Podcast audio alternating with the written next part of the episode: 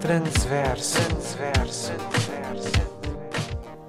Versar sobre temas que incluem os outros, você e nós. Nós também como formas de fortalecer ligações que geram redes. Redes que apreendem ideias, pensamentos e saberes diversos. Diversidade de experiências, de existências, de espaços e de dinâmicas de transformações sociais.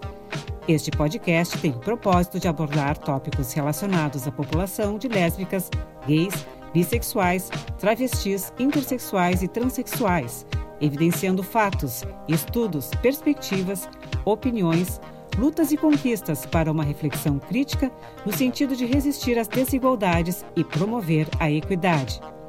Os episódios fazem parte das ações do LATEC, Laboratório de Arte, Território, Equidade e Cultura em Saúde, em parceria com o GESC, Grupo de Estudos em Saúde Coletiva, e com o Departamento de Saúde Coletiva da Universidade Federal do Rio Grande do Sul, coordenado pela professora doutora Tatiana Gerhardt e o professor doutor Daniel Canavese.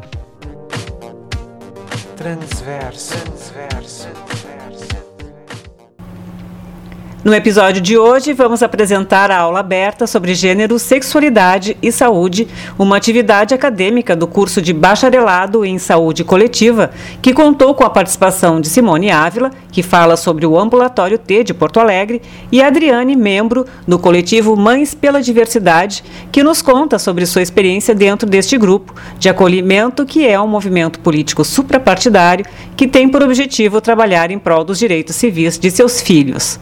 Dividimos o conteúdo dessa aula em dois episódios. Hoje apresentamos a parte 1 com a fala das nossas duas convidadas. Na parte 2, traremos a interação entre a plateia e as convidadas. Fiquem ligados!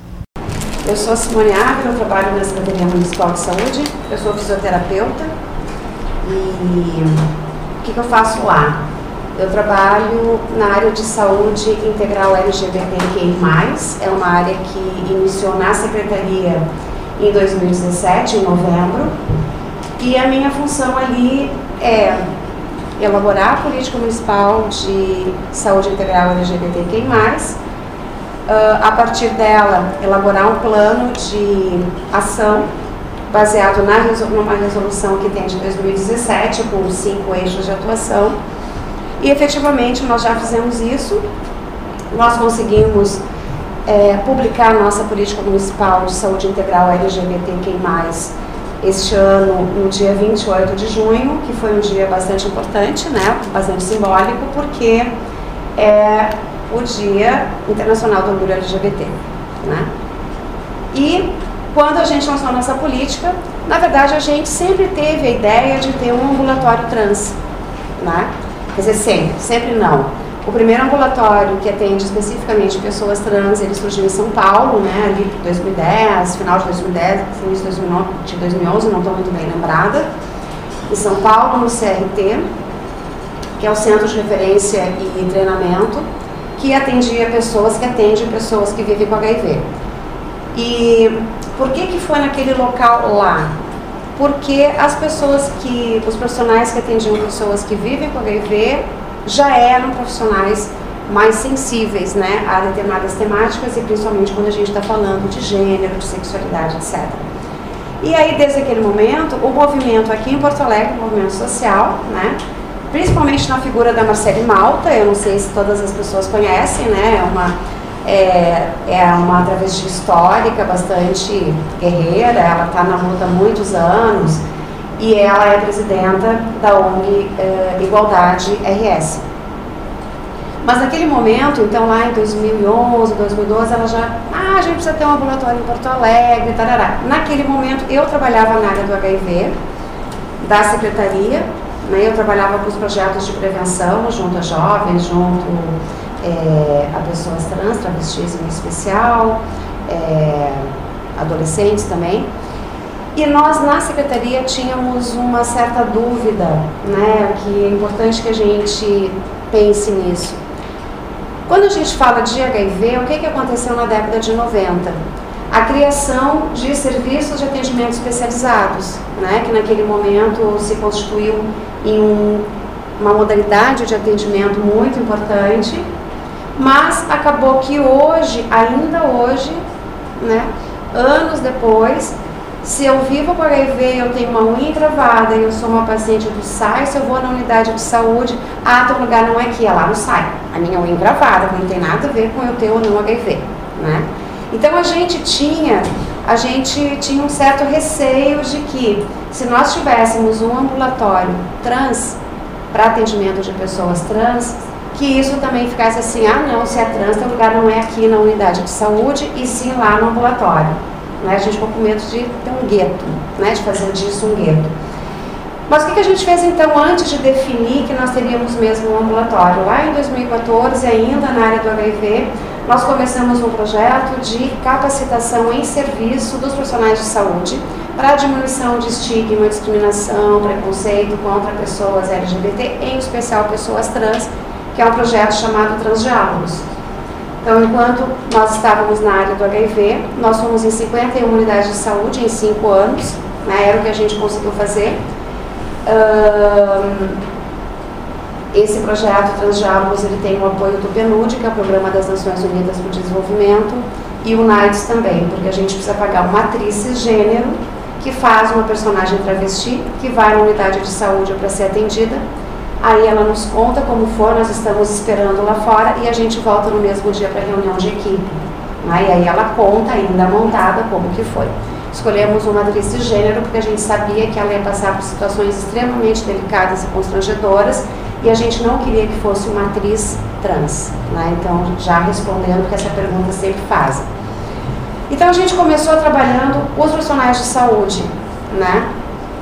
da, das unidades básicas de saúde. Quando a gente abriu, então, quando a gente começou a trabalhar com a área de uh, saúde integral LGBTQ+, esse projeto veio para nós.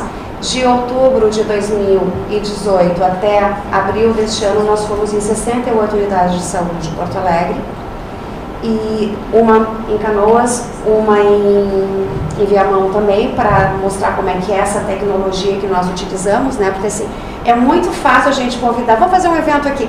Quem está aqui, de alguma forma, já está sensibilizado, quer discutir, quer debater, etc.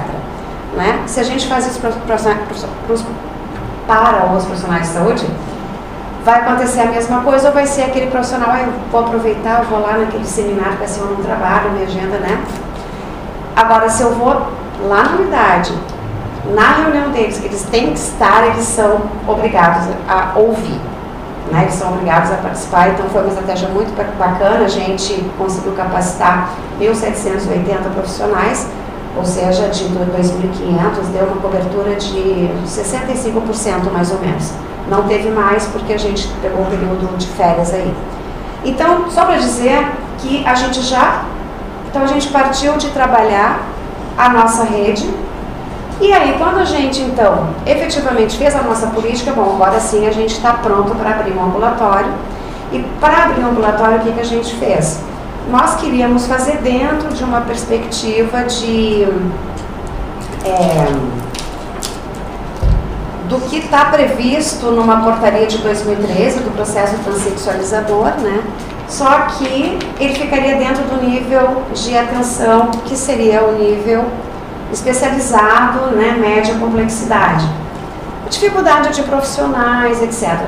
Aí um, nós temos na secretaria uma residência nossa, né, que é a residência de medicina de família e comunidade, e um dos nossos residentes, que é o Vinícius, que é médico, falou: por que, que a gente não faz então com a nossa residência? Bom, muito bem. Em um mês a gente montou o nosso ambulatório não só com o programa de residência nosso próprio, como nós estamos agora com seis programas de residência, incluindo então saúde coletiva aqui da URGS, uh, saúde bucal aqui da URGS, é, fizemos também uma parceria com, com o Grupo Hospitalar Conceição, né, enfim, uh, com o HPS também. E efetivamente nós começamos no dia 7 de agosto, né, é, as pessoas às vezes pensam, ah, mas por que a gente fazer um ambulatório específico? Todo mundo pode ir em qualquer unidade de saúde, a gente tem 140 unidades de saúde, aí só para fechar os transdiálogos nós fomos em 119 unidades, né? faltam ainda 20 e poucas unidades. Que faríamos esse ano, mas como estamos com certos problemas na Secretaria em relação ao IMESF, que vocês devem ter ouvido falar, uh, na verdade eu optei por não trabalhar isso com as equipes nesse momento, porque a gente não vai estar investindo em algo que a gente não sabe o que, que vai acontecer. Né? Mas enfim, por que, que, é importante? A gente, quando nós começamos esse projeto dos transdiálogos lá em 2014, a gente obviamente já tinha se dado conta que as pessoas trans elas não frequentam as unidades de saúde por várias razões. Elas encontram várias barreiras de acesso, né? Elas não têm o um nome social respeitado, elas não têm a sua identidade de gênero respeitada, enfim, várias, né? Uh, são discriminadas.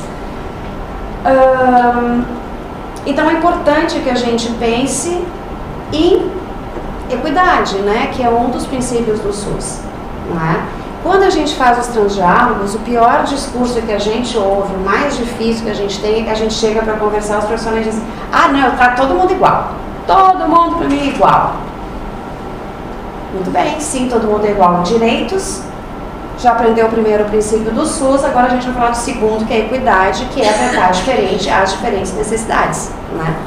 Mas enfim, Uh, eu não sei se todo mundo tem claro o que é identidade de gênero, orientação sexual, eu vou falar muito rapidamente. Quando a gente fala LGBTQI, né? LGB, lésbicas, gays, bissexuais, tem a ver com orientação sexual, em resumo, quem eu quero pegar, né?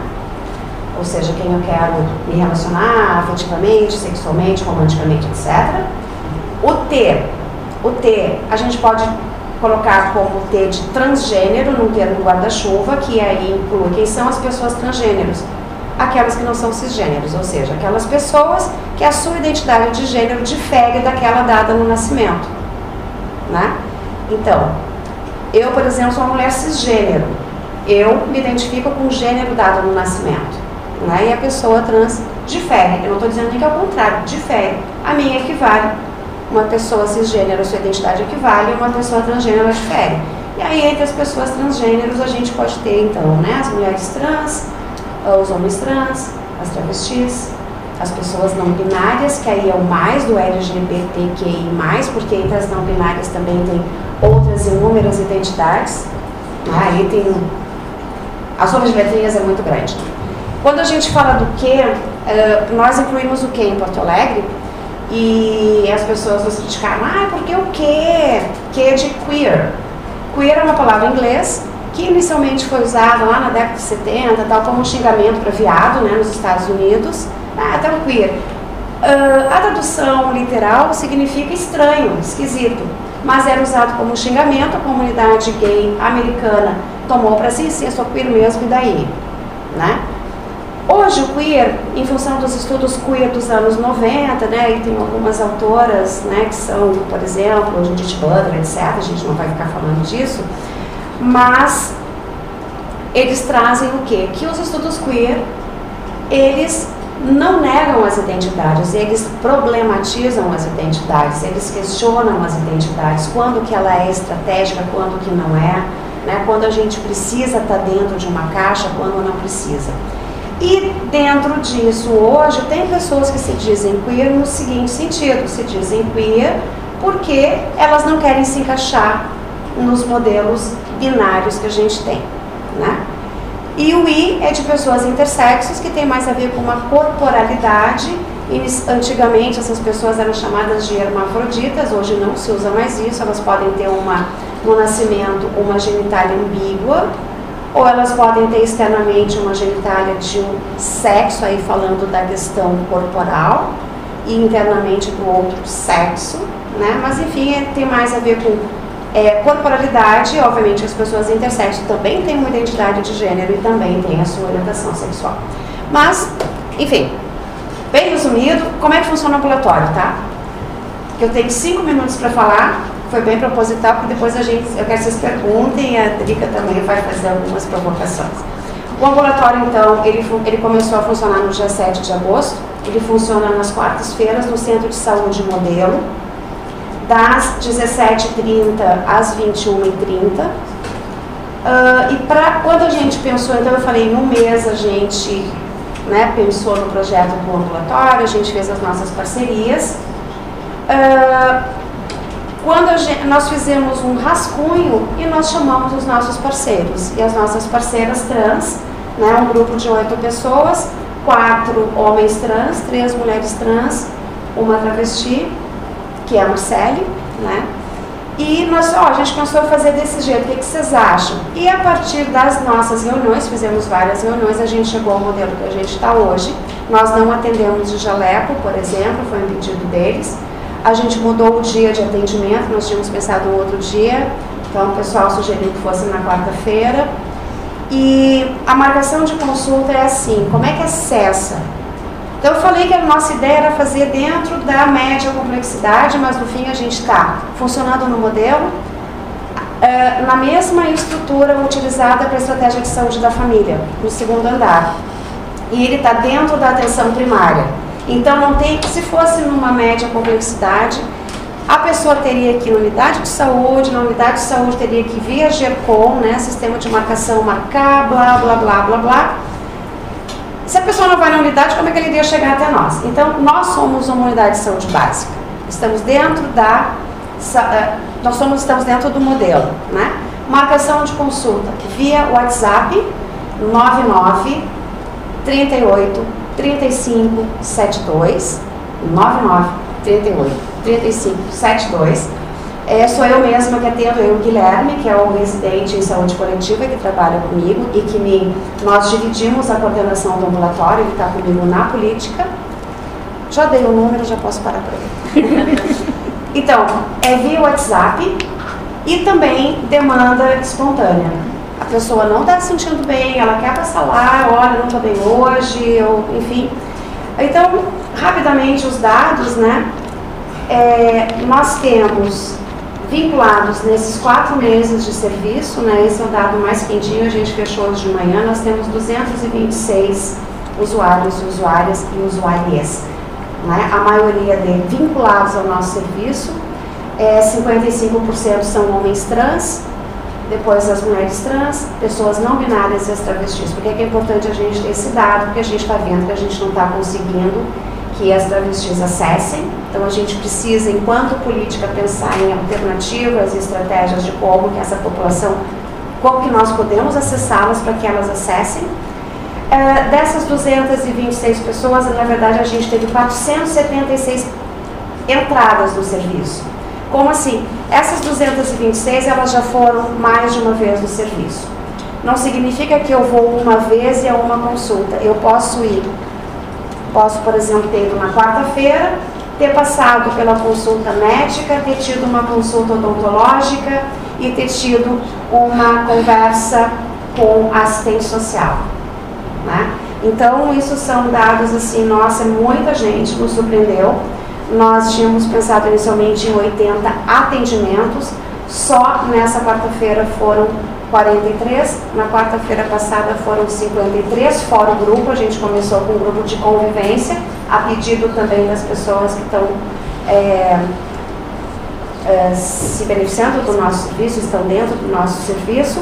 E na quarta-feira nós tivemos as mães pela diversidade também, porque nós observamos que muitas pessoas, muitos usuários, usuárias e usuários que estão acessando o nosso serviço estão sendo acompanhadas de familiares irmãos, irmãs, mães, pais, avós, né? Então a gente convidou as mães e elas foram nessa quarta-feira também.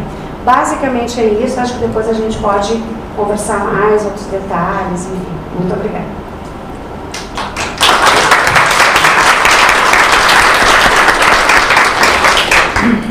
Bom, eu sou Adriane, mãe da Luar, né? colega de, de alguns de vocês. E eu faço parte desse grupo Mães pela Diversidade. É, é um grupo que surgiu lá em 2014 pela necessidade que algumas mães e pais uh, sentiram de se unir para mostrar que os nossos filhos não são filhos de chocadeira. Né? Hum, eu já estou quase curada e quase não choro, mas hoje é diferente. Né? então, uh, esse grupo surgiu dessa necessidade da gente se mostrar para o mundo, né, pra, pra, surgiu em Porto Alegre, uh, surgiu em São Paulo, perdão, E aqui em Porto Alegre ele chegou em 2015 pelas mãos da Renata dos Anjos, que é a nossa coordenadora estadual. Nós estamos em 23 estados, faltando mais a região norte lá e a Bahia, né? Que estamos em todas as, quase todas as unidades então, do, da, da, do nosso país. Uh, já somos quase duas mil mães em todo, em todo o Brasil. Aqui uh, no Rio Grande do Sul somos 130 uh, que participam da nossa sala de reuniões no Facebook. Temos Instagram, Twitter, né?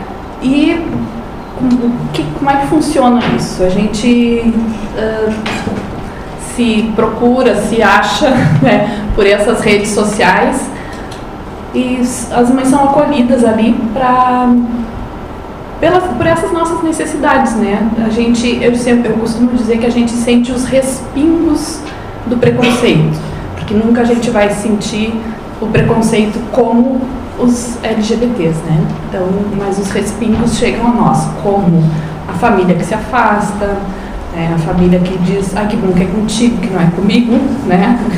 Não dizem, não, é, não dizem assim, mas diz que bom que é contigo, que é uma pessoa forte, que legal, e nunca mais, né? Então, a gente se une, temos reuniões mensais aqui em Porto Alegre ainda, né? Estamos buscando parcerias para que no futuro a gente possa expandir isso mais ainda. Então, as, as, reuniões presenciais ainda são mais da região metropolitana. Fizemos em Porto Alegre e muitas mães da região metropolitana participam. Que mais das Mães pela Diversidade? Bom, surgiu esse nome Mães pela Diversidade, né, que é para exclusivamente para pais e mães de pessoas LGBTs, tem como o nome Mães porque geralmente nessa nossa sociedade machista, quem fica com o ônus de, depois de, uma, de um filho se revelar LGBT é a mãe que não soube criar, né? É a mãe que mimou demais, esse guri é muito afeminado porque porque tu mimou demais essa criança, é, tu não tem controle, essas coisas que vocês sabem que existe nessa nossa sociedade extremamente machista essa nossa sociedade que não aceita o diferente, que não aceita o que não é binário, né? A mulher parindo para gerar massa de trabalho e o homem dando conta de, do trabalho para gerar renda, né? Para o Estado. O que foge disso, né?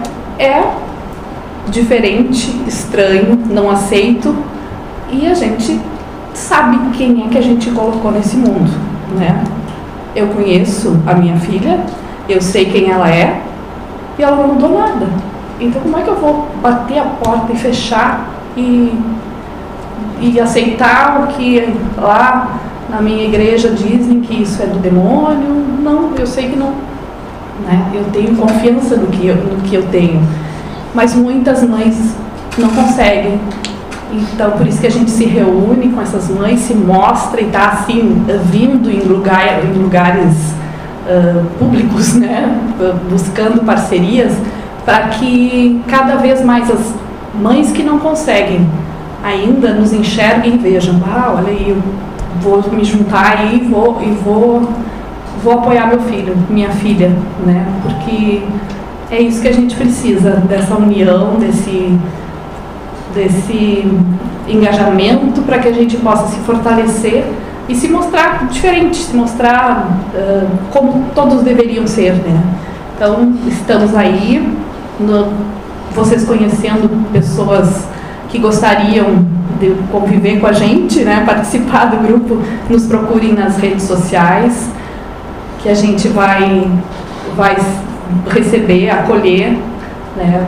E, e, lutar junto, porque é muito importante que os pais e mães uh, estejam juntos pela saúde dos filhos, né? Porque um filho amado, uma filha amada, consegue ser mais saudável, né? Uh, eu não vou olhar para a esquerda, é, porque uh, me bate, né? Porque também ela é muito crítica, você sabe, né? É muito crítica. Se eu, se der uma escorregada aqui, eu depois vou ouvir uma semana. Né? Então, uh, a gente sabe que a, a saúde dos, dos filhos é, é muito importante uh, quando a gente acolhe, quando a gente aceita, quando a gente procura abrir a cabeça, e eu agradeço a, a convivência com ela e com todos os outros filhos LGBTs que a gente vai uh, angariando por aí, uh, porque eu sou outra pessoa depois dessa descoberta nossa, a nossa família é toda diferente para melhor. Então a gente se, se descobriu diverso, né? se aceita diverso e cada vez mais eu né, vou abraçando cada vez mais a, a comunidade toda LGBT. Então, uh, semana que vem tem a, a, parada livre e a gente vai estar tá lá abrindo a parada, as mães pela diversidade, né, para mostrar isso que eu disse antes, uh, que nossos filhos não são filhos de chocadeira, que não são combustão espontânea, que não, né, não, não, há nada, não há nada de errado com isso, porque uh, é como é importante a, a, a sociedade ver isso. Então, falando de, de mães pela diversidade, é isso. E falando de saúde, eu tenho uma admiração incrível por essa mulher aqui do lado, né? porque depois, antes eu só, só ouvia falar do ambulatório trans. Né? E quando ela falou dessa dificuldade de, de ir até uma, uma unidade básica, é uma verdade. Nós nunca fomos lá, lá no nosso caso, nós nunca fomos procurar uma unidade básica pela dificuldade de ter que estar te expondo. Tu vai lá te expor. A Luar pode depois até uh, me corrigir, mas eu sei que é isso. Né? Tu vai te expor lá. E aí tu vai ir para. É muito difícil é, é, se, se expor, né? porque não seria necessário. Então, quando eu ouvi falar primeiramente do, do ambulatório trans, eu já fiquei encantada. Quarta-feira fui lá conhecer mesmo. Gente, é um serviço que funciona. É impressionante isso. Ver o serviço funcionando lá, cheio e com as pessoas dispostas, atendendo, é de emocionar. Né? Eu ficaria eu disse, eu, eu cheguei em casa ontem, que foi o aniversário da minha neta, eu disse, eu quero morar lá no ambulatório. É, porque é muito legal, gente. Vocês que trabalham e trabalharão com saúde, ver isso acontecendo é transformador, né? Eu, como uh, meu contato com, com, a, com, com o mundo trans começou há uns três anos atrás, eu não sabia para onde correr. Hoje eu já consigo ajudar mães a saber para onde correr. Né? A gente não sabia como fazer, quem era o médico que atendia, quem, né? como é que fazia isso. E hoje eu já consigo encaminhar mães para o ambulatório e dizer, olha lá, é assim e vai funcionar, não é? Não precisa ter medo, não precisa, não precisa ter receio de que vai, de que, né, que vai demorar dois anos, três anos, dez anos para alguma coisa acontecer. Não, no máximo em dois meses a coisa está andando, né? Então, uh, esse trabalho em saúde é muito importante. Né? E vocês que vão trabalhar com saúde, com políticas de saúde, uh, já nascendo, uh, sabendo que isso já existe, é muito legal. Imagina as pessoas que vieram antes, assim como a Simone veio, que ela construiu isso, né? Puxar o. Né? É. Não, não, não sozinha, mas né, toda a equipe que, que construiu, sabendo lá no começo, sem saber nem como fazer, eu imagino que vocês já chegar com uma referência assim para poder tocar para frente e a gente lutar por isso, para que não se perca por isso. Nós também, Mães pela Diversidade, nos unimos para não se perder nenhum direito já adquirido. Nesses tempos que estamos vivendo, a gente tem que lutar por isso, tem que estar lá presente em toda manifestação que tiver, em todos os atos que forem precisos, a gente tem que estar junto lutando para que isso se mantenha, para que a gente não perca isso, que é muito importante. Então, eu queria agradecer o convite de vocês. E aí depois com perguntas a gente complementa aqui, porque eu, eu falo, me emociono, me perco, mas é parte da minha vida isso, né? Então uh, é muito emocionante ver esse ambulatório funcionando, ver esses professores e alunos interessados no assunto, né? Era um assunto que foi tabu há pouquíssimo tempo atrás, assim, tabu que ainda era, mas pouquíssimo tempo atrás nem se falava isso. Eu contei lá quarta-feira que o, eu me criei com pessoas estranhas, né? Que as pessoas não deixavam a gente, que quando crianças, chegar perto, né? Porque aquilo não olha, né?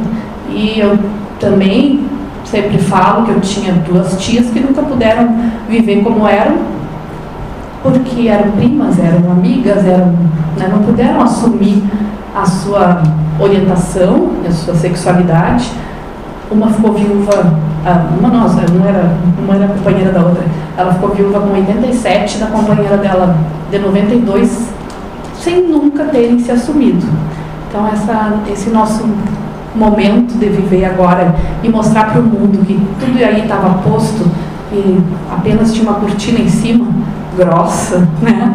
mas uh, que a gente pode conviver com esses seres humanos maravilhosos que nos tiram do eixo e nos fazem repensar tudo que estava aí, é maravilhoso.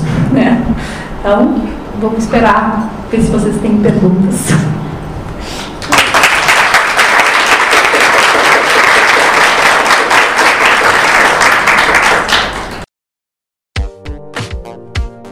Transverso. Transverso.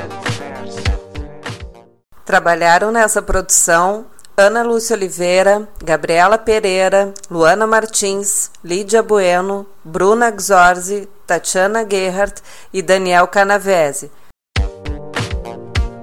Transverso. Transverso.